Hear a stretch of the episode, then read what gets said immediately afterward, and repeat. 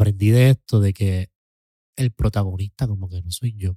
Aunque yo estoy en la cámara, aunque yo estoy detrás del micrófono y en la cámara, estoy, o el foco está en mí.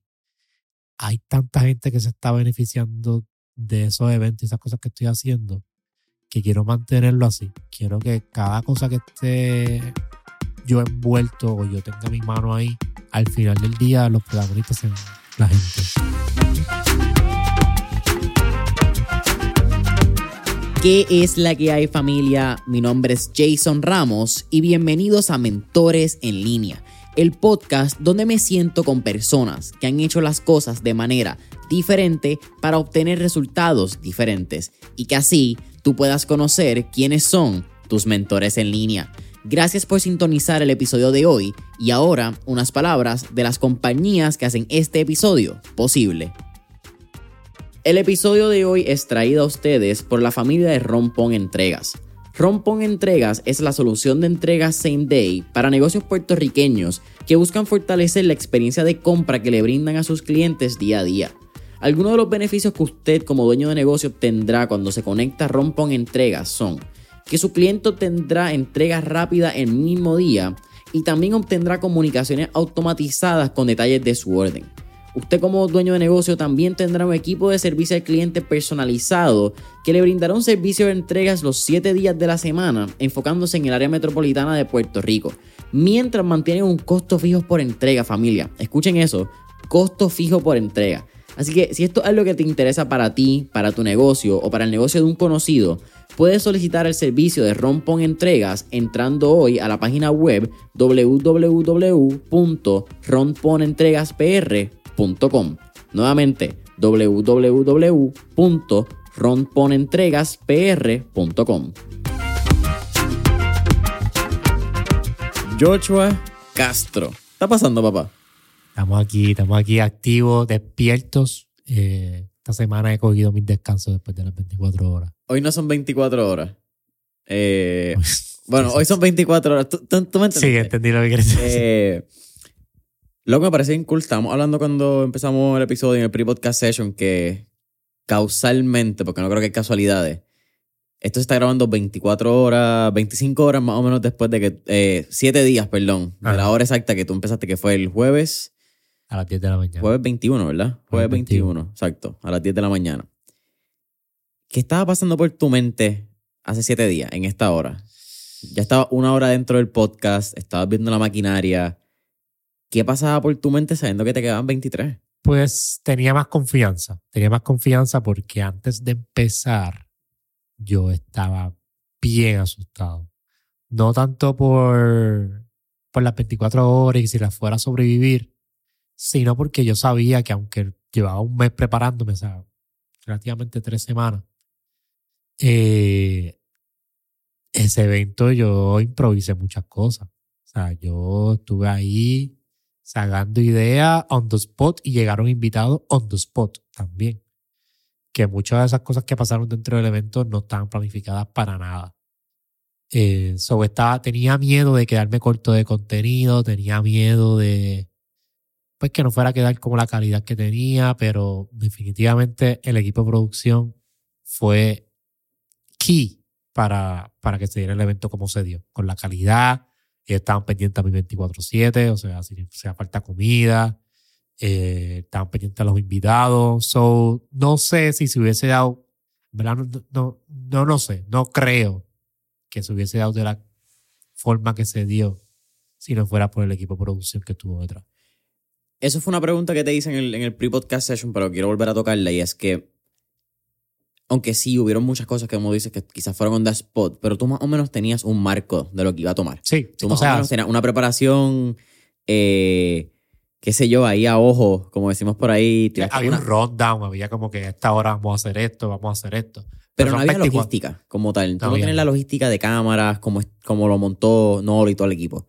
Cuando tuviste todo el andamiaje, toda la preparación, todo el movimiento de cámaras, de cable, tú dijiste, anda el carajo, yo no me imaginaba que esto iba a ser tanto. O fue como que un, ok, esto es como que te lo podías esperar o, o de verdad nada no, que ver. no, me sentí como si estuviera en una película. So ahí, en esa hora, cuando yo llegué, que las cámaras, el, el día antes, cuando yo llegué, que las cámaras estaban ready, el sonido como lo estaban testing, eh, las diferentes tomas que hicimos, como que ya estábamos planificando todo. Pues esa noche antes yo dije, puñeta, yo tengo que bring lo mejor de mí. Que lo mejor de mí era lo que tenía hasta ese momento porque a última hora se te ocurren un montón de ideas. Por ejemplo, lo del barbero fue a última hora, lo de vitamina C, que fuimos para Chente y Julián nos dijo, mira, tienes que, pues todo eso se consigue a última hora. So, con lo poco que tenía, dije, tengo que improvisar y, dar lo mejor de mí. Pero sí, en la producción me metió la verdadera presión cuando ellos estaban, o sea, ellos también improvisaron, estamos hablando después. Ellos improvisaron muchas de las cosas. Pero la calidad y la experiencia que ellos llevan fue lo que me dio la confianza a mí para poder durar esas 24 horas y saber que todo iba a quedar cabrón. ¿Cómo surge la idea? Porque tú y yo hablamos bastante temprano en el proceso de, de la creación del concepto. Pues yo creo que la creación del evento pues surge un poco después cuando organizando, pero ¿cómo nace el concepto? La simple visión de decir, yo creo que yo puedo darle 24 horas. Pues este era mi plan B. No era como que yo pensé, voy a hacer 24 horas. Plan A era Holanda. Para a era y la Amsterdam a hacer hongo. Ok, so vamos a, vamos a la parte A, que posiblemente, como creo que fue el tío que dijo que iba a ser más fácil probablemente que las 24 horas. Iba a ser súper más fácil en cuestión de presupuesto también. ¿Cómo, ¿Cómo surge la primera? Y luego, ¿cómo llega el plan B y dice, yo creo que el plan B es más fácil que el plan A? Pues yo siempre he pensado como que, puñeta, tenía cabrón en mi nota de hongo meterme 9, 10 gramos, una, una dosis grande, y ver cómo puedo llevar una conversación. Porque a mí me gusta llevar mi cuerpo, o eh, me, me, gusta el concepto de hacer podcasts extremos, como 24 horas, tal bajo sustancia. E, e, ese tipo de conversación me gusta porque siento que hay una, hay una esencia de la conversación que cuando tú no estás en todos tus, pues, todo tu enfoque y en todas tus capacidades, sale una parte de ti que normalmente no sale, no, no estoy pensándolo constantemente. Estoy ya siendo un poquito más vulnerable y estoy siendo un poquito más yo, como mi esencia, cuando me pongo en estas situaciones. So, la primera idea fue eso de Amsterdam, de ir a hacer 9 gramos de hongo en Amsterdam, pero se lo pitch, hice par de pitch a par de marcas. Obviamente es bien difícil conseguir una marca para ese evento, pero tampoco sabía cómo atarlo a ciencia y tecnología. Para mí era bien importante que yo, pues, mi primer evento fuera atado grandemente a los estudiantes de ciencia y tecnología, porque eso es lo que yo quiero darme a conocer a largo plazo. Eh, so se lo pitch a par de marcas, se lo dije a mi novia, mi novia me dijo también, ah, eso está muy complicado, yo, yo, irte para Amsterdam y hacer un podcast de, de hacer como en hongo. Y le di como un día y dije, puñeta, hice un podcast de 24 horas. Como que maybe eso es más fácil, como que lo, como lo tenía ideado inicialmente. Dije, pues estoy sentado 24 horas, tengo diferentes invitados y ya que no hay tanta producción detrás. No, y ya. Y ya. Y ya, dale, ajá. Pero durante el pro, que me ha pasado, esto es algo que me ha pasado mucho a través de mi carrera. Por ejemplo, Instars, yo dije, pues una compañía en el espacio y ya, qué cuán complicado puede ser. Esa ingenuidad mm. Me ha llevado mucho a poder tener esos logros grandes. a mí me gusta siempre mantenerme lo más ingenuo posible a las cosas que voy a hacer porque me, me da esa, esa valentía y esa consistencia de poder lograrlo. Por ende, por e, esto del 24 horas podcast, si, si yo sabía el trabajo que conllevaba y el estrés que me dio esa última semana, si yo estaba consciente de eso a principio, yo no lo hubiera hecho. Al igual que si yo sabía lo difícil que hubiese sido una compañía del espacio, yo no lo hubiera hecho. Pero mantenerme ingenuo es lo que me ha mantenido corriendo para poder seguir logrando esas metas. Para la última semana yo estaba pasándola mal. O sea, tres días antes, yo estaba 90% seguro que iba a cancelar el evento. Iba a devolverle todos los chavos a la marca. ¿Por qué? Porque no había llegado el presupuesto que tenía inicialmente. La, la idea que vimos fue una idea, sea, la idea del 24 horas podcast, cuando ya la estábamos desarrollando, el concepto inicial era más complejo. Okay. Que no lo voy a hacer porque lo voy a hacer después. Pero. Se mantiene un archivo de ideas. Sí, sí, eso va a pasar. La idea inicial que tenía va a pasar maybe sea 48 horas, 16 horas, no sé. Pero no era lo que tenía ideado inicialmente. Lo que pasó fue, dentro del plan B, fue el plan Z, lo que pasó del 24 horas podcast. Como que no era lo que tenía ideado inicialmente, porque el presupuesto de marca no me dio debido al tiempo. O sea, esto yo lo planifiqué en un mes. Y en un mes conseguimos el presupuesto de marca para la producción, una cantidad que es bastante grande para conseguirla en un mes. El equipo de producción, la idea, el concepto, los invitados. O sea, hablar con marca, una marca tú puedes estar tres, cuatro meses tratando de cerrar un auspicio. O sea, no es algo tan fácil de, de cerrarlo en un mes. Vas a conseguir los invitados, a conseguir la producción, vas a conseguir el espacio. No, el rundown también, El rundown. la historia, eh, toda la estructura, conseguir los invitados que digan que sí a las 4 de la mañana. Eh, ¿Cómo te vas a mantener despierto a las 4 de la mañana? Como es un rompecabezas. Entonces, de momento yo creo que el concepto es como que el, el- el marco del rompecabezas. a venderlo. Como que teníamos que hacer un media tour pequeñito que lo pujamos ahí a última hora. Fuimos para radio, fuimos para televisión, fuimos para pa Chente, como que todo se fue Como en tres días. como en tres días, cuatro días Ajá. antes del evento. Eh, y te di, como te dije, muchos de los invitados llegaron ese mismo día. Mucha gente se enteró. Mira, hay un podcast de 24 horas para que llegue. Ok, pap, llegaron. Pero sí, este, todo eso, o sea, no, no, si yo sabía todo ese problema que me iba a dar, no lo hubiera hecho. No lo hubiera hecho. Te hice una pregunta en el podcast, o en- la sección de nosotros del podcast. Y te la quiero volver a hacer porque todavía tengo unas incógnitas, quizás porque el momento éramos tres, estábamos como que tan rápido. Pero ¿por qué devolverle a estudiantes de STEM cuando tú eres un dropout? Y, Sí. tú, y tú, habla- tú has hablado constantemente de eso. Sí. Te, te di la contestación de Entrepreneurs, Ajá. acuerdo qué fue lo que te dije. Pero me quedé pensando en esa pregunta. Me quedé pensando porque yo no soy muy abierto con, con las universidades, tampoco soy abierto mucho a- al sistema tradicional que seguimos de, pues tú estudias, o sea, estás estudiando toda tu vida en high school, después vas para la universidad, te llevas tu bachillerato, tu maestría, tu doctorado y luego entrar al workforce. Yo no soy muy fan de eso porque yo no tuve, o sea, a mí esa experiencia no me funciona. Y siento que muchas personas llevan mucho tiempo de su vida dentro de ese sistema y ya llegan a los 40, 50, dándose cuenta que realmente hubiesen tomado otro camino y hubiese ido mejor. Pero sí reconozco, y esto lo he hablado mucho anteriormente, que yo no, o sea, tú no puedes ir contra el sistema 24/7. Hay Mm. cosas que funcionan ya dentro del sistema hay gente que funciona dentro del sistema. Hay gente que les va bien en el sistema. O sea, muchas veces en las redes sociales vemos, no, que si dropéate, no, que si este... Que, by the way, muchos de los, casi todos los invitados, el 90% me di cuenta que eran dropouts. O sea, casi todos los invitados, hablamos de que casi todos se dropearon o tomaron otro camino en su vida. Que por eso es que constantemente estamos viendo de que hay que, como que dropéate, haz lo tuyo.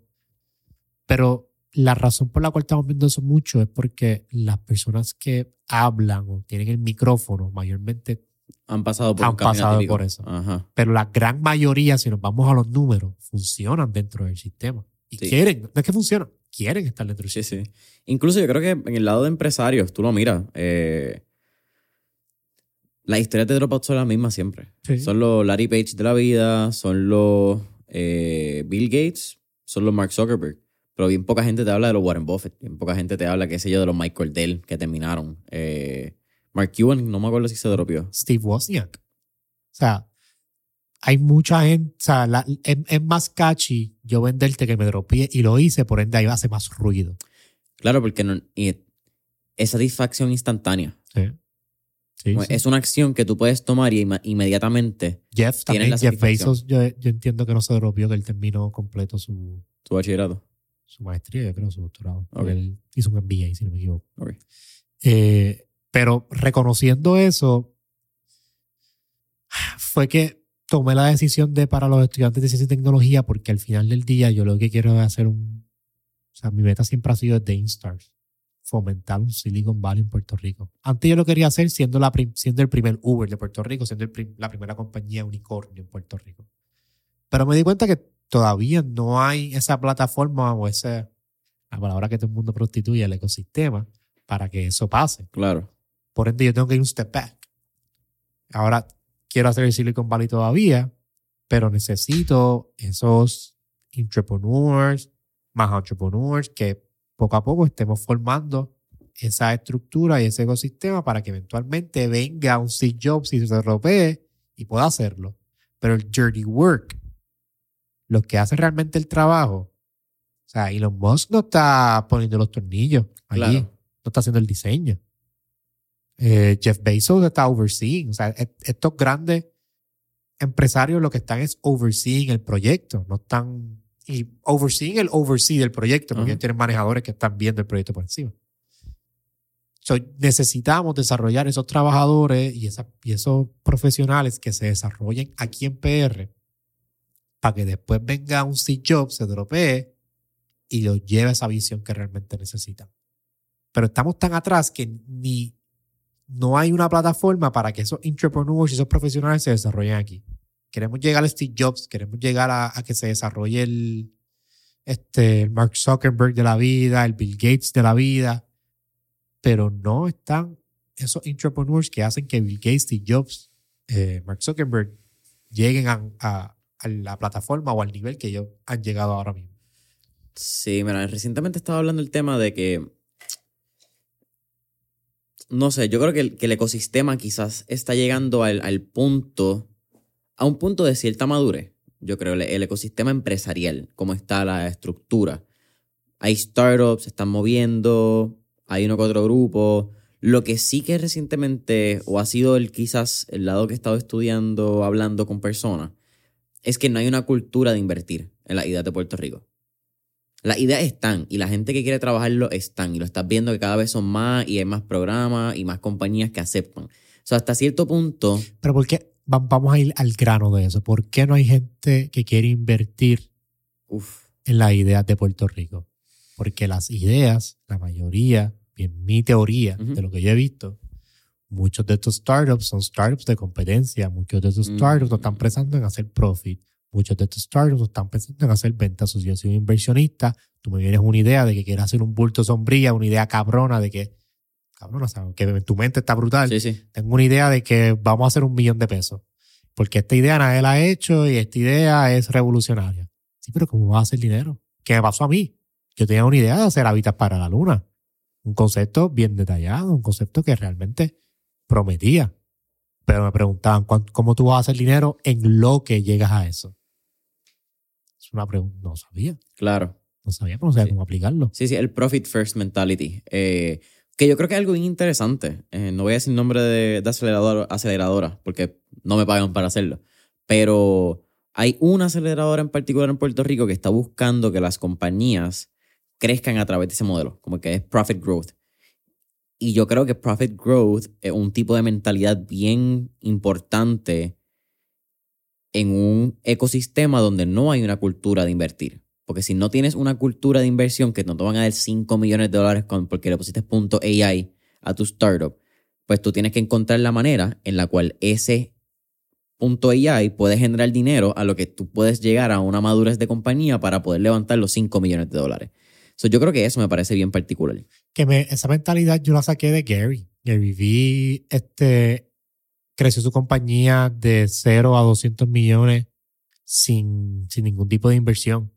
Y ahora mismo la Luminar, como yo lo tengo, yo llevo tres años y todo ha sido ganando, reinvirtiendo. Ganando, reinvirtiendo. No hemos cogido nada de préstamo. Cero dólares en préstamo. No hemos cogido nada de inversión. Cero dólares de inversión. Todo lo hemos crecido necesitamos tanto dinero para poder crecer, vamos a conseguir tantos clientes. Necesitamos, y eso te, practica para tú hacer un negocio o una, una empresa sostenible. Porque si, que pasa mucho, aquí hay muchos startups que se ven shiny, grandes, bellos, claro, pero le metieron medio millón y están hasta aquí. O sea, no pueden dormir pensando cómo van a pagar esos medio, ese medio millón o ese millón que tienen en préstamos o inversiones. Y eso no es una forma sustentable de crear empresas, no es una forma sustentable de tu poder llevar el Silicon Valley, que uno que, que yo quiero llevar. Eso, eso funciona a corto plazo, porque no estás educando de la manera correcta a hacer empresas que realmente hagan dinero, al igual que los restaurantes, que abren restaurantes por respirar. Aquí hay tres conceptos de restaurante que hay en todos lados. Mexicano, pizza y hamburgers. Y añado un cuarto que es brunch. Y brunch, sí. Es que me gusta mucho el brunch, pero exacto, ¿Qué sí o brunch. qué no? no me gusta. Ok. Es que me gusta mucho el desayuno. Pero todo el mundo piensa, no, porque es que yo voy a abrir un brunch que tiene un concepto completamente diferente. En vez de que las paredes sean de grama, vas a hacer de cemento. Y ya eso me va a traer todo el dinero que yo necesito para recuperarlo. El dinero de inversión inicial es un montón, vamos a empezar por ahí, un, rest- un restaurante. Más los márgenes de ganancia son bien poquitos. Y Por el trabajo gente- que le están metiendo. Claro. Y el restaurante tiene algo bien importante que es que quien controla el producto es una persona dispensable. Tienes quien controla la calidad del producto es un chef. Es un chef. Y- Que, que es otro problema. No hay mesero. no Hay personas que quieren trabajar para chef. O sea, ya, está, ya te estás poniendo un tiro en la pierna entrando en una industria simplemente que tú piensas que se hace dinero porque se vende que se hace dinero. Pero los margen de ganancia no son muy buenos. Conseguir empleados es un pain in the ass. Eh, el concepto tuyo no realmente es que va a traer más clientes porque no se, o sea, no se enseña eso correctamente. Tú piensas que porque tienes algo diferente o piensas diferente o tienes una idea diferente, ya eso te va a traer el dinero que necesitas para recuperarlo. No, hay muchas otras, hay muchas otras, hay otras industrias que no son tan shiny que traen mejor dinero, que, que te monetizan mejor, que no son tan sexy como quien dice. Pero eso no se enseña tampoco aquí. I mean, eh, ¿cómo es que se llama este influencer? Eh, Cody, Cody Sánchez, no sé si lo has visto. No, sé. Eh, es un inversionista en Estados Unidos que ya se llama, que she's a ya. boring sí, company investor. sí, que una, que una, una laundry muca- sí, mats sí, y eso. So. Me parece súper interesante. Porque no son negocios sexy, pero son negocios de cash flow. Eh, Es simplemente otro tipo de modelo económico. Lo que pasa es que la gente piensa que los modelos de tecnología son los modelos sexy. Eh, o los restaurantes. Como que creo que son modelos de negocio donde hay un reconocimiento social. Que eso es lo que la gente busca aquí. La gente no La quiere gente ser quiere que tú, empresario. que tú vayas a mi barra y bebas. Ah, esta es la barra de Y- Yucho. exactamente. Y que diga, yo conozco al dueño de la barra. Eh, y yo creo que en Puerto, no creo que en Puerto Rico, creo que eso es algo bien eh, a nivel mundial, es bastante general. La gente quiere emprender por un reconocimiento social sin entender lo que conlleva emprender. Es el trabajo que lleva a emprender, la gente no piensa, la gente está pensando en la parte del reconocimiento social y que te reconozcan como un empresario exitoso, como el que pudo levantar un negocio, pero no toman en consideración todo el andamiaje que hay atrás. que eso es lo que viene mi, punto inicial. Yo quiero ayudar, yo quiero que mi plataforma sea para ayudar a estudiantes y personas que están pursuing ciencia y tecnología, porque el andamiaje que hay detrás de formar estas compañías no es simplemente el CEO, no es simplemente la persona que lo logró, no es simplemente el CEO, el, el Jeff Bezos, es todos esos técnicos y gente que hay detrás que estudiaron por muchos años y tienen mangado su técnica y tienen su, su industria bastante reconocida, porque yo reconozco, o sea, a mí no me gusta la universidad, pero no es que no me gusta estudiar.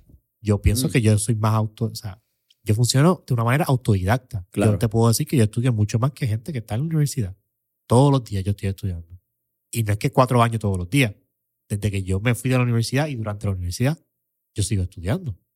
Porque no, o sea, depende de mí el conocimiento que yo, que yo vaya a adquirir. Y, de- y me ir pico a pico con ingenieros que han cuatro años, pero no, no me limito simplemente a que mi conocimiento venga solamente de una fuente de información. No me limito a que, que me lo den, que me lo dijeran. Yo me pongo a experimentar, pero eso es como funciona yo. Y para formar un Apple no pueden haber mil caciques. Tienen que haber indios. Que haber indios. O sea, para tu tribu tienen que haber indios. Y no es que los indios sean inferiores a los caciques, porque queremos ser el cacique todo el tiempo. Pero muchas veces, o la mayoría de las veces, si tú eres un buen cacique, tú reconoces que el indio es más importante que tú. Claro. El, el indio es mucho más importante que el mismo cacique. Tú lo que estás haciendo es dirigirlo. Esto fue, esto fue una analogía que usamos en el podcast, ¿verdad? Sí. Se ve la con Beto. Esto es algo que yo pienso mucho. Es una referencia. Sí. Eh, hablando de universidades, hablando del podcast, también hay que sacar una incógnita que yo creo que mucha gente tiene. Eh, y aprovechar el espacio también, ¿verdad? Para hacer todas las preguntas que yo creo que mucha gente tiene de todo lo que pasó detrás. Hablando de la entrevista de la Politécnica. Porque eso fue una entrevista que tú grabaste antemano. Estuviste Ya. con Brian, que es un chamaco espectacular. eh, fue el que hizo ATH Mobile Business, básicamente, o el crudo de lo que hoy en día conocemos como ATH Mobile Business, como a los 14 años. Eh, creo Yo no sabía de él hasta, hasta eso de la Politécnica. Es buen chamaco, me lo he Oh. encontrado en un par de eventos del ecosistema. Eh, sí, él, él shout está, out. él está metido. Brian, Sí. bien buena gente, bien inteligente. Eh, puedo hablar con él esos esas media hora y sé que, que tiene mucho que ofrecer. Y creo, me, me corrigen, en verdad me escribe Brian si lo estás escuchando, pero creo que tiene una compañía, una non-profit actualmente. Creo que llamada No sé si, no sé si, Terminal 34. no sé si es un non-profit, pero sé que es una compañía que hace cursos, que te enseña diseño, que te enseña cybersecurity, que lo encuentro genial. Para mí es el futuro de, educación. No tanto hacer un bachillerato de computadoras, sino voy a hacer mi certificación de cybersecurity. Mano, es la oportunidad de que si tú quieres aprender a hacer, qué sé yo, filmmaking, pues ya no tienes que ir a USC a aprender de los profesores que llevan 20 años enseñando y no han hecho ninguna película.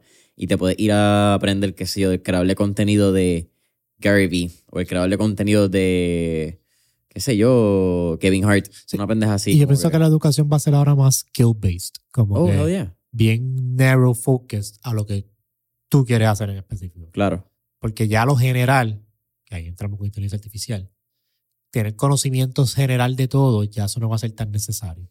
La especialización desde el principio, en vez de que tú te vayas a la universidad a estudiar, como te dije, ingeniería en computadora y aprendas de circuito, aprendas de software, aprendas de frontend, aprendas de backend, aprendas de electrónica, ese conocimiento general ya no va a ser tan importante como yo quiero especializarme en ciberseguridad de insurance companies. Mm. Bien nicho, bien nicho. Porque ahí es que realmente tú puedes excel como tal. Y en vez de estudiar cuatro o cinco años, estoy un año, año y medio sacando la certificación. Y aprendo de ese skill en específico. Sí, no- tener varios, no es que te va a tener uno. Pero ese skill en específico, o sea, e- ese narrow focus de estudiar, pienso que va a ser la nueva norma. Si es que también está la cita que es Jack of all trades, master of none. Y entonces yo creo que estamos en un mundo donde se ha hecho lo contrario, como que you have to master one, como que and go all in on that. Y, y yo creo que eso también es bien complicado en un 2023, por hablar del tiempo presente y, y no adelantarme, pero en un momento donde hay tanto sucediendo, donde todo es un shiny object, donde todo el, todo, el- como que siempre y todos los días sale algo más cool y sale algo que vale la pena. Uno tiene que estar bien eh, en sincronicidad, creo que es la palabra, con lo que uno quiere y la visión a largo plazo. Eh, quizás visión a corto, mediano y largo plazo. Porque, mano, creo que el sistema está diseñado ahora mismo para que sea un, un squirrel. Como que everything is like, y tu atención se fue. Entonces estás un año en esto y al año encontraste otra cosa y en vez de meterle dos años a eso y master it, te quedaste en un jack of all trade. Sí, sí, pues, pues, y pienso que pasa mucho por eso, porque you only master the craft para el end goal. Mm, Solamente quiere ser influencer, por ejemplo, por los followers, o quiere hacer música simplemente por los downloads, pero no por el arte de hacer el craft, no por mejorar, no por convertirte un master en un craft. Que pienso que, que yo ahora aprendí eso con los podcasts. Ahora a mí no me interesa tanto. Es como que llegar a, a cierta cantidad monetaria con el podcast. Aunque sí, porque estoy pensando en monetizar. Pero más me interesa ser un master del craft.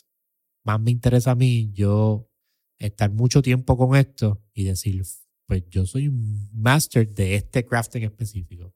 Yo soy un master de este nicho en específico. No de simplemente, ya, ya esa etapa que yo tuve de tratar de todo. Yo siento que ya me estoy enfocando en lo que realmente yo quiero porque siempre, de alguna manera u otra, la vida me ha inclinado como que este es lo que tú, este es el camino tuyo. Por ejemplo, lo de Insearch que te dije, yo quería hacer Silicon Valley, pero no me funcionó como lo quería, era de esta manera. Me fui a hacer otras cosas de, de, de mercadeo durante ese periodo, en lo que encontraba, pero me tiraba nuevamente al lado de, hacer contenido. Y traté de hacer contenido, no me funcionó, piché, pero nuevamente regresé y así sucesivamente. Tratar muchas cosas hizo que el camino se me hiciera más fácil ver hacia dónde yo iba. Y ahora estoy bien hambriento de poder master ese craft que ya el camino ya está he- ya, ya, ya está ya está abierto el camino. Ahora lo que tengo es que recorrerlo. Y para poder recorrerlo, tengo que meterle presión. Mira, eh, Y hace una pregunta de. De la Politécnica, sí, La Politécnica. pero eh, vamos a hacer esa pregunta, entonces déjame apuntar aquí para que no se me olvide. Ay, que yo me voy en Eh, tangente, Jason, y me voy hablando. No, tranquilo, aquí entre... Mano, eh, por alguna razón, recientemente, yo, sí- yo siempre he sabido que tengo un ADHD no diagnosticado, yo estoy bien claro de eso. Eh, mano, por todo, por mi attention span, por mi multitasking, entre comillas, que no es multitasking, lo que hace es descojonarte la atención y no hacer nada y hacer 10 cosas a mitad, eh, por cómo estudiaba. Hay muchos patrones que me lo dicen. Sin embargo, recientemente he estado escuchando entrevistas de psicólogos o psiquiatras que como que dicen, no, estos son como que los facts. Y yo siento que el que haya escuchado más de 50 episodios se da cuenta que las tangentes aquí en el podcast es la manera en la cual el ADHD se manifiesta. porque de momento estás hablando de algo y pasa media hora y estás, En otra esquina completamente. Pero Eso es la belleza de la conversación también. y vamos para el norte y termina, qué sé yo, íbamos para Barranquita y terminamos en Mayagüez. Esa es la belleza del podcast, que uno se prepara para tener una conversación y pasa algo completamente diferente. Y ese, esa improvisación, que siento que cogí mucha confianza en estas 24 horas en Buah. eso. Esa improvisación de que el- nada está pasando como tú lo esperabas, pero tienes que mantener el con- el contenido y the show must go on.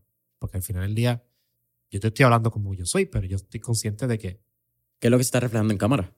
y que la gente quiere ver. Claro. Y eso lo estoy perfeccionando todo el tiempo. ¿Cómo puedo mantener a la persona entretenida con lo que estoy diciendo y manteniendo mi esencia? Que tuve una conversación con siete de eso, de cómo Ya los 7, siete llegó a qué hora? Como a las 12. a las 12, caballo. Yo le dije, mira, necesitamos, necesito a alguien que me llegue a las 12 de la mañana.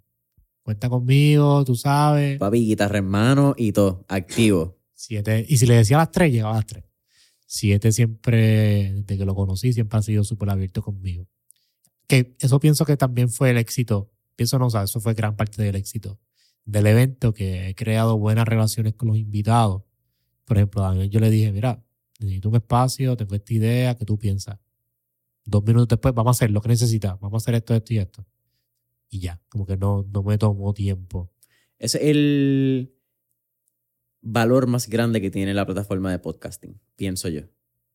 Eh, no necesariamente.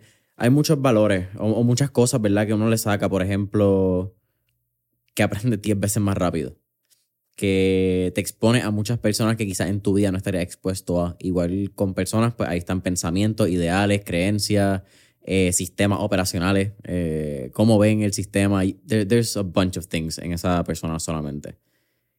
Y las conexiones. Si logras crear una relación genuina con la persona, dude, eh, te abre puertas que tú nunca pensaste que el podcast te iba a poder abrir. Sí, sí, de, de verdad que es el, más- el provecho que más yo he sacado este año ha sido eso. La calidad de personas que he conocido y más en mi espacio que yo he entrevistado gente bien diferente. O sea, yo trato de siempre de que mis entrevistas no se mantengan con un mismo tipo de persona. Por eso mismo, porque puedo aprender de Siete o de Daniel, como puedo aprender de Giovanni Vázquez. También puedo aprender de Grito Cecil, que Grito Cecil para mí es un genio. O sea, dentro de su espacio, Full, full. él es un genio. Tú piensas lo que tú quieras de que se viste, cómo se pinta, pero Chris tienes dentro de lo que hace su inteligencia. Al igual que entrevista a OnlyFaneras, joya, joya, tú das joya también. Todo el mundo, no, que si ya lo que hace se desviste y ya de, se quita la ropa, eso es fácil. No, hay una mente detrás. Papi, ya fue la primera que, don- que donó 500 pesos, papi, yo Liri, respeta, te amamos, yo Liri, eres la mejor. Que ya doy 500 pesos.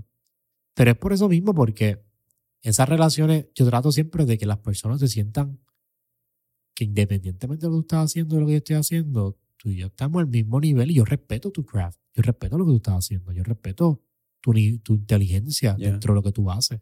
Quizás no estamos de acuerdo, pero que no estemos de acuerdo no significa que no respete el arte. Y no podamos conversar y no podamos colaborar, Claro. Claro. que pasa mucho también en la industria. Que fue lo que hablamos con Beto también en el podcast, que decíamos que. Mano, yo quizás puedo pensar que tu idea, es una que, eh, que tu idea es estúpida. Pero que tu idea sea estúpida no significa que tú eres estúpido. Que yo estoy seguro que Beto pensaba que la idea, piensa que la idea de 24 horas era estúpida. Full. Pero también Beto dijo, vamos a meterle. Eh, Y me lo dijo un par de veces. O sea, me dijo, Carlos, estás loco para el carajo, como que esto está el garete. En cuestión de, de- de lo complejo que era la idea. Pero dijo que sí, se presentó.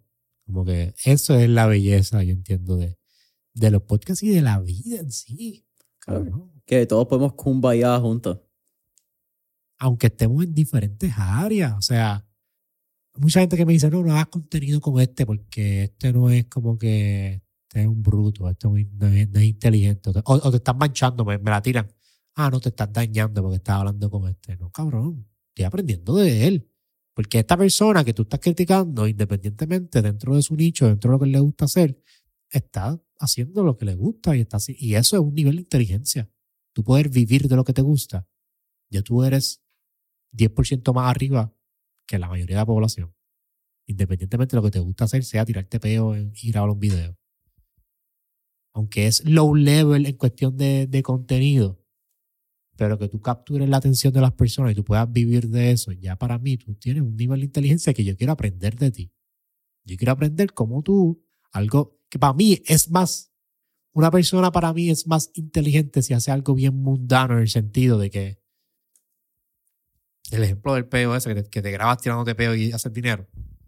Yo no sé cómo hacer eso. Yo te puedo decir de las leyes de física, yo te puedo hablar del universo, yo te puedo hablar de filosofía. Pero para mí se me hace súper complejo monetizar algo así tan mundano. Porque no, todavía yo reconozco que yo no he podido tap in en esa creatividad de cómo yo convierto lo cotidiano en algo creativo. Sí, que fue lo que hablaste con Daniel. Que es un arte. Es un arte. Que reconozco que mucha gente lo tiene y otra gente que no. Y lo veo en mis panas.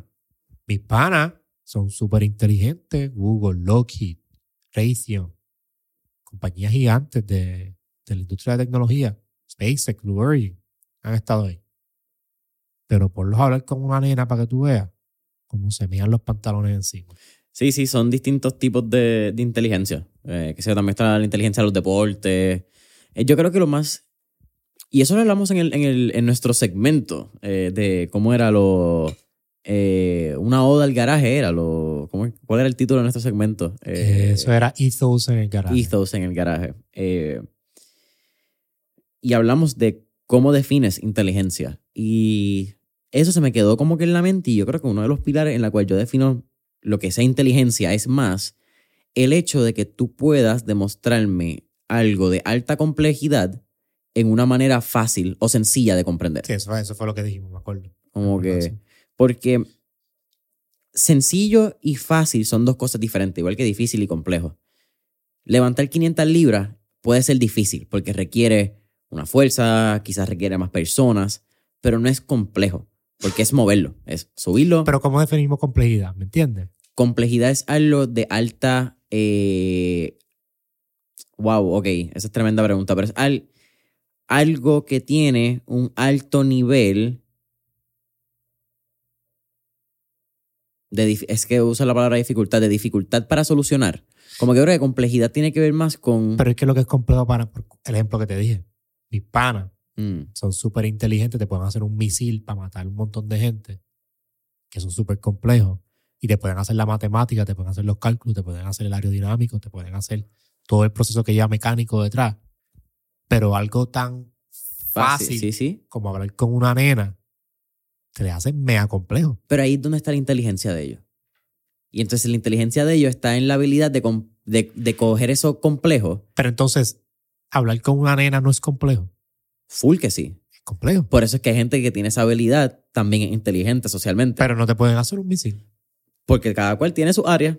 Qué sé yo, ponle, yo siento que de cinco o seis tipos de inteligencia tendemos a tener de dos a tres, que son una bien dura, que es como que a la cual tú haces, de dos a tres que eres bueno, como que te defiende, y dos a tres también que eres simplemente malísimo. Como que yo creo que es un ratio bastante. general de, pues qué sé yo, tú puedes ser excelente en tecnología, finanza, eh, tecnología, número, eh, todo lo que tiene que ver con eh, esa estructura quizás de STEM. Puedes ser bueno en deportes, que eso es estética y puedes ser bueno en emocional, pero eres malísimo en social y en música, qué sé yo. creo que más o menos así uno puede ir. Sí, a mí mis mi fuertes no son ni deporte. Estoy ahora con el gym tratando de mejorarlo. Pero destrezas de deporte, aunque jugué mucho tiempo, nunca fue mi, mi fuerte. Y música también. Me, me parece fascinante la gente que, que entiende la música y la descompone diferentes sonidos. Luego, los que pueden tocar. Yo he tratado de tocar instrumentos. No, Difícil. no me ha funcionado. Y de momento tienes un tipo que te toca guitarra, bajo, piano, saxofón. eh, y todo lo aprendió solo. Y tú, ¿cómo? ¿What? Sí, sí. Eso, eso es lo que a mí me, me mueve, me mueve hablar con esos diferentes tipos de personas y que tengan esos diferentes tipos de inteligencia y ver cómo lo puedo aplicar a lo mío. Como yo puedo, por ejemplo, a Mami Chancho, Natalia, Ajá. estábamos hablando de ella de la comida, ella cocinando vegano y qué sé yo. Pero una pregunta que ella nunca se había hecho, que se la hice, fue cómo ella aplica la ingeniería o el concepto de problem solving que te trae la ingeniería, de resolver problemas. Cuando tú eres ingeniero, tú lo que estás resolviendo problemas. Porque ella es ingeniera. Ella estudió ciencias en computación. Ok, Este, cool. so, sabe programar, sabe la, lo- o sea, la lógica de un algoritmo es resolver un problema. Claro. Como ella aplicaba eso a la comida. Y no solo no, no, no había reflexionado en esa pregunta, pero cuando se la hice, muchos puntos conectaron en su mente. Yo la vi cuando estaba contestando la pregunta, muchos puntos como que cliquearon de que sí, ella aplica muchas de las cosas que aprendió en programación a la comida. Lo, lo ve, porque esa inteligencia traspasa los diferentes campos que tú te estás desarrollando. No porque, o sea, programación es bien diferente a cocinar, pero esa inteligencia y, ese procesa- procesar la información, eso se pasa y se, se manifiesta en otra área. Y eso es lo que yo estoy tratando de, a través del podcast, que independientemente de lo que tú quieras hacer, tú puedas aprender de, como te dije, Giovanni Vázquez, como puedes aprender de Daniel Travieso. Dos inteligencias completamente diferentes. Giovanni Vázquez es un ejemplo medio complicado porque Giovanni Vázquez tiene sus condiciones. Medio. Sí. Pero independientemente, yo aprendí un montón de eso con Giovanni allí. Sobre todo para tener paciencia. Pero aprendí de Giovanni. Giovanni tiene su, o sea, su cultura dentro de. Y eso es la belleza, o sea, esa es la belleza de la vida. Tú aprender de todo el mundo. Hasta las, hasta las personas que no me caen bien, que tú sabes quiénes son, Jason. Yo aprendo de ellos. Porque ese acto de yo saber que no me cae bien esa persona por X razón, por lo que hace, ya yo sé que yo aprendí que eso no va conmigo. Yo aprendí que eso no es mi estilo. Eso, es una manera de aprender. Sí, no, y yo creo que es lo que yo también resono contigo es que quizás podemos tener gente que no nos cae bien, pero también reconocemos en qué son buenos. Y reconocemos como que, mano, tú sabes que este tipo es un cara lechuga, pero. Hacho, le mete mano a eso y eso hay que dársela, porque el César lo del César. Eh, y al que Dios se lo dio, que San Pedro se lo bendiga. Eso yo creo que es lo que, que a mí siempre me gusta recalcar. Hazme la pregunta a la poli que se me olvida. Sí, no, no, lo, lo tengo apuntado tranquilo, pero voy a hacerte una pregunta entonces, ya que estamos hablando del podcast. Porque yo fui como tu quinto o sexto episodio, si no me equivoco. Cuarto, quinto. Yo no estoy seguro. Eh, Natalia, Daniel, Mel Michelle, King Arthur y tú. Ok. Quinto. No, pero eso fue en el podcast. No, no, no. De- de- del podcast de tu podcast, Ah. tal, de, de Yo soy un glitch. yo fui como el sí. quinto, sexto. Sí, sí. Hace un año fue también. Por eso. Wow. Y algo que hablamos tú y yo, antes, durante o después, porque no recuerdo en qué momento fue esa conversación, era que tú querías darle por un año y que tú querías ver cómo salía y qué aprendías en un año del podcast. Y yo creo que eso es algo bien importante. Y esto fue lo que yo te mencionaba, a mí me lo enseñó Juanvi. Juanvi cuando antes de empezar el podcast, él me dijo a mí, tienes que darle por un año. Y al año averiguamos. Pero no vas a hacer esta mierda para tres meses porque no vas a ver resultado en tres meses tú mirando un año del proceso del podcast, cómo han madurado en el micrófono, cómo han madurado en las cámaras, ¿cuál tú crees que es la lección más grande que has aprendido de ese año de podcast y que has aprendido de ti mismo? Algo que destaca mucho a los boricuas. Resiliencia. Me, me he querido quitar tantas veces del podcast. Tantas veces. Y cada vez que me quiero quitar, pues son etapas. No es como que me quiero quitar una vez y después no me quiero quitar, sigo. Me quería quitar un par de veces. Primero porque, o sea, a principio, este año completo, esto fue self-funded. Yo no tuve auspiciadores como tú estás ahora mismo. O sea, yo no tenía auspiciadores. Y para mí se me hacía complicado porque yo tengo una nena, o sea, yo tengo gastos. Sobre ese gasto adicional que yo estaba teniendo, me, me ponía a cuestionar como que tengo que pagar esto, tengo que pagar esto. Aunque gracias a mis destrezas, yo haciendo dinero soy bastante bueno, no es como que algo que me ha causado problemas, pero sí la vida del emprendedor, tú te puedes, yo puedo ganar 50 mil pesos un mes, como el otro mes no puedo ganar nada.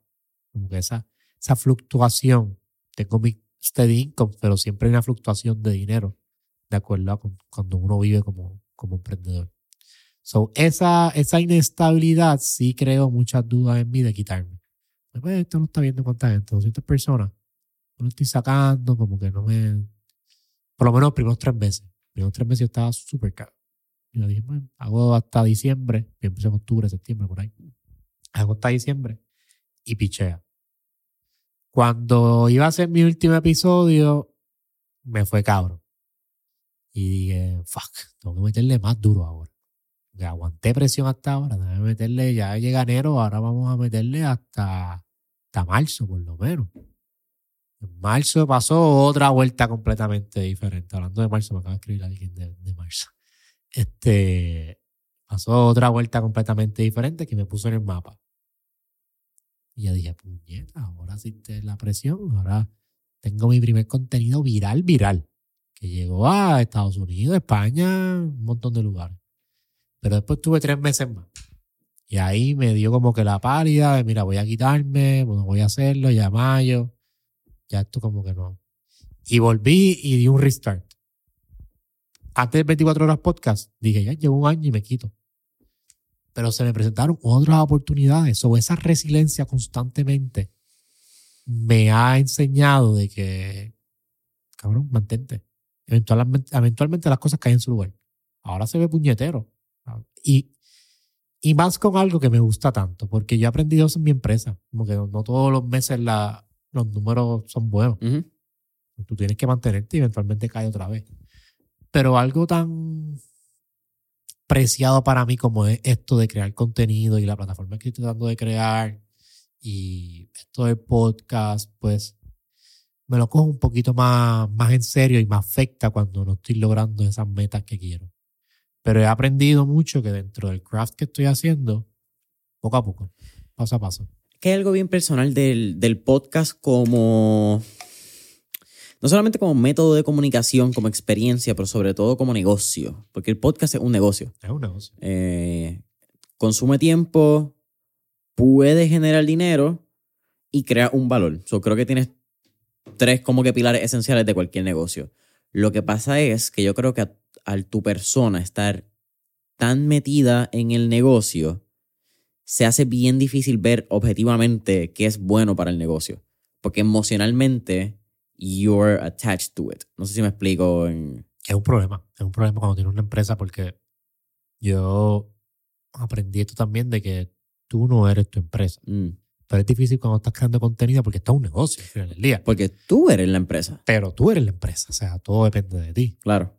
Eh, y ese es, tú, tú, tú eres el producto, tú eres el servicio. Es lo mismo cuando yo, yo puedo estar rápido de si yo hago esta taza, esta taza no soy yo. Esta taza no es lo que yo estoy vendiendo. Esta taza es su, su entidad aparte. Que también lo leo con Daniel, que me parece fascinante cómo él habla de los traviesos. Y que los traviesos no es como que un sketch que él tiene con diferentes personas. Él en todos los personajes. Eso me parece fascinante cómo él habla como si fuera una entidad aparte. Inclusive el main character, que es Daniel el Travieso, que se ve igual que él. Ah. Pero, pero él no es Daniel el Travieso. No es Daniel, él es Daniel. Es Daniel Ruiz. Y como él lo. Primero, con su libertad creativa que él tiene, de que pues, los traviesos viven en un mundo aparte, en un universo aparte, por ende él puede controlar el tiempo, puede controlar el espacio, puede controlar cómo se desarrollan los personajes y de esa libertad creativa. Pero cuando somos creadores de contenidos o influencers que nos venden que tenemos que hacer la versión perfecta de nosotros y venderse, no perfecta, pero la más genuina de venderse a las redes sociales, pues esa línea se convierte un poquito gris, porque entonces yo tengo que exponer quién yo soy como persona, pero quien yo soy como persona está evolucionando constantemente, tengo que mantenerlo con el negocio, tengo que hacer cosas por el negocio y por la industria, pero tampoco quiero perder mi esencia. O sea, un baile es un baile complejo, un tango que tienes que aprender a master. Y estoy en eso. Y lo he hablado en mi podcast. Yo al principio estaba súper hardcore con quien yo era. Como que estos son todos mis pensamientos y todas mis postulaciones. Pero eso tampoco es muy bueno, como que eso es muy extremista de, cierto lado. Tampoco la gente quiere. A la gente no, le importa que si yo Castro es agnóstico, ¿no? Es interesante saber tu punto de vista, pero eso no debe ser la esencia completa de tu Ajá. contenido. Tienes que también entender que eso es una entidad aparte, de que eso es la red de una persona aparte, porque al final del día afecta que cuando tú expones todo de ti, los comentarios, por más que uno diga que no, si tú lo ves como que esa persona eres tú, aunque sean buenos o sean malos, te puedes, como que te puedes, te puedes ir. Sí, no, y, y los comentarios, no sé quién fue esto, sé que fue algún influencer de Estados Unidos, pero no recuerdo quién, que dice que si no le vas a dar peso a los comentarios malos, tampoco le puedes dar peso a los comentarios buenos. Entonces, cuando los comentarios buenos te empiezan a afectar y empiezan a subir tu ego de la manera objetiva, no el ego de egoísmo que hoy en día como que está, pero si tu ser como individuo empieza a ser afectado de buena o mala manera por los comentarios externos, todo puede empezar como que a temblar. Sí, Como o sea, empieza a tener un terremoto interno. Te pierdes, pero solamente dice, ah, este cambió, pues se hizo famoso. Cabrón, ¿por qué te pierdes? O sea, en- entiendo de dónde viene, porque te pierdes en el sentido de que tú piensas que lo que la, la opinión de las personas que tienen de ti, como tú estás exponiendo eso, es quién tú eres. Porque hay diferentes versiones de quién tú eres, como la gente te ve, quién tú eres para ti, y hay otra versión que no me acuerdo, y quién realmente eres, algo así, una, una analogía de eso, psicología. Pero al tú exponerte a miles de personas, hay veces que millones de personas que tienen una opinión sobre ti, de quién tú eres y cómo ellos te ven, pues tú empiezas a cambiar quién tú eres por, por cómo Ujú. ellos piensan de ti. Ahora, si yo tengo esta idea de que la persona de red es completamente diferente a quien yo soy, pues me da esa libertad de que cuando se apagan las cámaras, ok. Y, y no es que yo, porque tampoco estoy de acuerdo, es que es bi- es bien difícil un baile. No es que yo voy a hablarte de que me gusta, qué sé yo, en mi caso, me gusta ir al gym todos los días y estoy en mi casa metido. O te voy a hablar de que soy millonario y lo que tengo son 20 pesos en el banco. Ujú. O sea, Sí, tampoco es que vamos a hacer un fake it till you make it. tampoco es fake it till you make it. Pero sí tiene, es que cuando llegas a un nivel que tú tienes que entender que es un balance de las dos. Es un balance de que yo te voy a dar hasta cierto nivel de, de quién yo soy, pero eso no es el completo, el 90, el 100% de quién yo soy en general.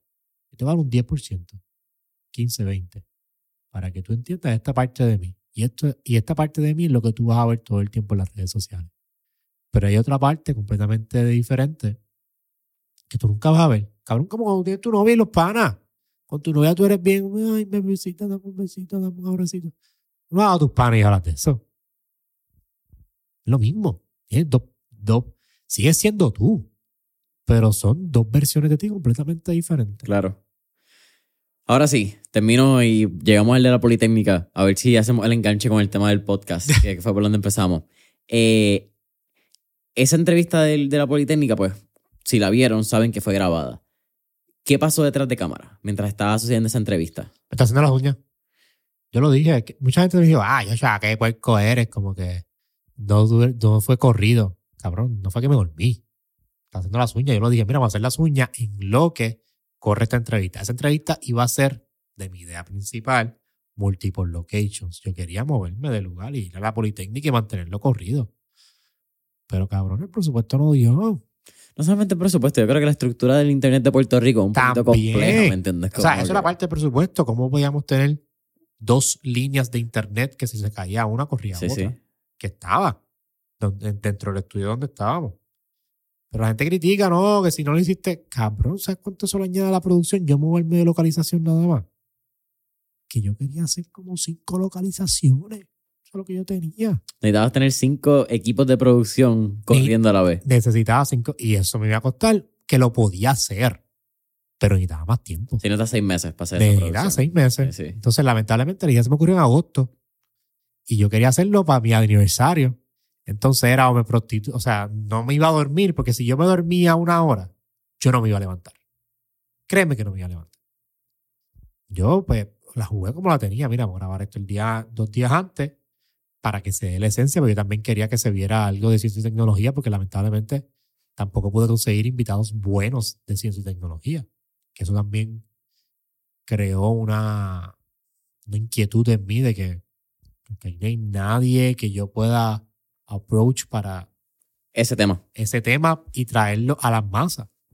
Como que hay mucha gente, científicos brillantes aquí en Puerto Rico, Joseph Acabá, el primer astronauta, pero son técnicos, o sea, están en el área técnica. No hay creadores de contenido de esta área. Yo no quería ni que tuvieran 10.000 followers o 20.000 followers. Entonces, yo no quería tanto ni followers que hablaran de esto. Sí, alguien que por lo menos estuviese dispuesto a salir en el micrófono. Y eso se me hizo difícil conseguir y me dio esa inquietud más todavía. Por ende, la entrevista de la política era crucial para mí tenerla, porque tú a Brian, que a Brian hablamos de, de lo que era inteligencia artificial, de cano de ingeniería, pudimos mostrar el laboratorio de robótica. Pero para yo tener esa paz mental de que un podcast que estaba dirigido a darle becas de estudiantes de ciencia y tecnología, teníamos por lo menos invitados, dos invitados de ciencia y tecnología, aunque yo siempre trato de que los invitados traducirlo a eso, independientemente de donde estén. Quería tener esa paz mental, pues decidí hacerlo así. Pero la, esa hora que yo tenía, inicialmente yo iba al 24, al evento, iba a regresar. Como que iba a salir ahí, me iban a grabar, me iba a dar un par de shots y regresaba.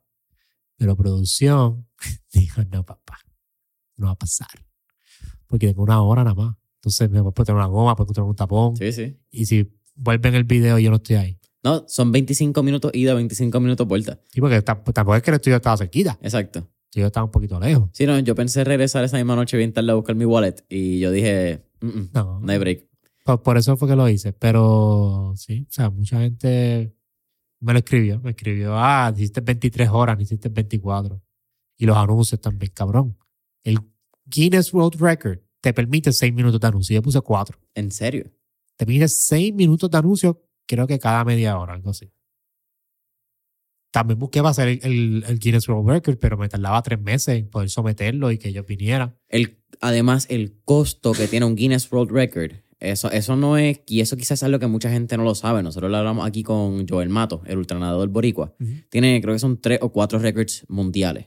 Solamente creo que está buscando la aprobación de uno para que sea Guinness, porque le ha costado como 10 mil, 15 mil dólares la aprobación de uno de los records. Entonces tú me estás diciendo que, so, efectivamente, by the way, para que vean, todo, toda persona que tiene un Guinness y toda persona que ha salido en el libro del Guinness paga un poquito más para que su nombre estuviese en ese, en ese evento que coge polvo, en ese libro que coge polvo por año y por año. Y toma tiempo. Fuera del dinero, toma tiempo tú poder hacer la burocracia de los papeles. Que también yo pensé, mira, pues lo dejo para diciembre, este evento. Pero no sé si se dieron cuenta, pero el podcast todo tiene que ver con el tiempo. 24 horas, 12 capítulos, tiene que ver también, el tatuaje que me dice tiene que ver con el tiempo, el factor del tiempo de, de planificarlo como tal, o sea, me tomó mucho, bien poquito tiempo planificarlo, o sea, me estaba jugando contra el tiempo. Y también el concepto del tiempo lo, o sea, lo hice con eso. Sí, fueron dos timelines, ¿ves? 2023. Fueron dos y 2023, 2035. 2035. Porque yo quería hacer que el primer evento mío fuera de ciencia y tecnología, que tuviera que ayudar a los estudiantes de ciencia y tecnología, pero que también tuviera que ver con algo fundamental de la realidad. Y algo que yo lo hablaba anteriormente en mi podcast, que me ha dado mucho miedo, cuestión de ansiedad, es entender el tiempo. Yo pasé un periodo de mi vida donde yo, cuando yo empecé con mi novia, mi novia me vio en ataques de ansiedad donde yo lloraba porque no entendía el tiempo. Yo me sentía atrapado, como un prisionero del tiempo. Y entre más leía del tiempo y entre más trataba de aprender, me Menos daba- entendía. menos entendía y me daba mucho la mala. Bien brutal la mala. Bien brutal. Que me he tatuado tres cosas del tiempo. O sea, yo te dije que yo me he tratado cosas que me traumaron. Que ese fue mi ejemplo. El tiempo me traumó tanto. Que todavía hasta el día de hoy Tienes un reloj en la espalda. tengo un reloj en la espalda, tengo aquí lo de las 24 horas. Este, en el de esto del, de la flecha también tengo algo que tiene que ver con el tiempo. Porque el tiempo es bien misterioso. O sea, la gente piensa que es un human construct, pero el tiempo es fundamental en, en las leyes del universo. Como corre siempre va al frente, nunca corre para atrás. Independientemente, está todo pasando a la misma vez. O sea, la conversación que tuvimos tú y yo hace un año está pasando ahora. El podcast de 24 horas está pasando ahora. Y lo que está pasando de aquí a un año que vaya a ser, mi video voy para Amsterdam a hacer hongo, está pasando también. Y entender todos esos conceptos me dio mucha ansiedad. Por ende, el primer evento que, que, que quería hacer, quería que fuera de eso. Sí, fuera- tuviese, tuviese atado al tiempo. Eh, mira, ya quizás también hablando con el tiempo. Vamos casi por una hora. Vamos a ir. ¡Una hora! Eh, ya, el tiempo está pasando. Puñeta. Eh, Yo no he dicho nada, yo no he hablado nada. Yo estaba una hora aquí babbling. No, no, que va. mira, eh, ¿qué aprendiste de Joshua en esas 24 horas? Como si tú pudieras analizar algo que tú dijiste mucho durante el episodio, durante el podcast entero de las 24 horas, fue que iba a ser un antes y después, no solamente mentalmente, pero físicamente también. Te recortaste la uña, el tatuaje. Como que fue un, un evento bien intencional al momento de ser un antes y después. Que también tiene que ver con el tiempo. Full, full. Eh, es como tú cambias con el tiempo. Así que entonces, mirándolo una semana después, que has tenido la oportunidad quizás de reflexionar y dormir y actually pensar en estas cosas, ¿qué piensas que aprendiste y cuál fue el antes y el después de Yocho del evento? Pues mira, el- el- en cuestión de lo que aprendí antes, yo estaba, aunque esto era para los estudiantes de ciencia y tecnología, esto era mi evento. Como que esto era algo para mí también. Algo de que yo me quería probar a mí mismo de la calidad de conversaciones que yo puedo tener, como que llevarme a ese extremo. Estoy a la hora 24 o a la hora 15, 16 cómo me puedo mantener todavía. Me dio esa confianza, me dio mucha confianza ese evento. Y ahora muchas de las cosas que yo tenía planificadas, que las veía como que ah, de aquí a cinco años, cuando tenga tantas, tantos números, tantas cosas, pues maybe las hago. Pero me dio la confianza de poder realizar esas cosas y aprendí de que ese evento no tan solo fue para mí, sino fue también para las personas que participaron en las cámaras y detrás de las cámaras. Mucha gente que estuvo en ese evento, porque ese evento estuvo constantemente en el estudio lleno, excepto a las 3 de la mañana. Pero de 10 de la mañana hasta las 12, eso estuvo para arriba y para abajo, lleno, gente llegando, gente que no salió en las cámaras, gente que venía con su crew y estaban mirando y estaban de esto y me saludaron afu- fuera de cámara cuando estamos cogiendo los breaks. Y la respuesta que tenía constantemente era de que gracias por darme esta oportunidad de estar aquí. Porque ver esto me inspira a mí a poder hacer lo mío. O ver esto, he aprendido un montón para mi podcast que quiero hacer. Y eso, mm, o sea, no, no tenía precio el, el sentimiento que yo tenía. Inclusive hasta los mismos técnicos. Estos técnicos habían hecho eventos similares, pero nada así parecido, de multiple sets que también ellos cogieron su experiencia. Estos técnicos llevan más de 15 años haciendo lives, cuando era análogo. Y con eso cogieron su experiencia. So, ese, es poder compartir ese éxito se sintió cabrón. Yo nunca había compartido algo tan preciado mío que se diera, porque he tenido mis eventos y mis proyectos que de visiones que la gente quiere que se dé y lo compartimos, pero algo que se dio y como se dio y la gente también le sacó un provecho a eso, la gente que lo vio, hay gente que lo vio desde las 10 de la mañana, hay gente que estuvo desde las 11, 12, se dormían, regresaban. ¿Cómo está Yocho? Y fue un evento para ellos también. Yo me levanté el, el- el viernes y lo primero que hice fue entrar a, a YouTube. Mucha gente hizo eso, mucha gente se levantó a, déjame ver a qué hora está esto.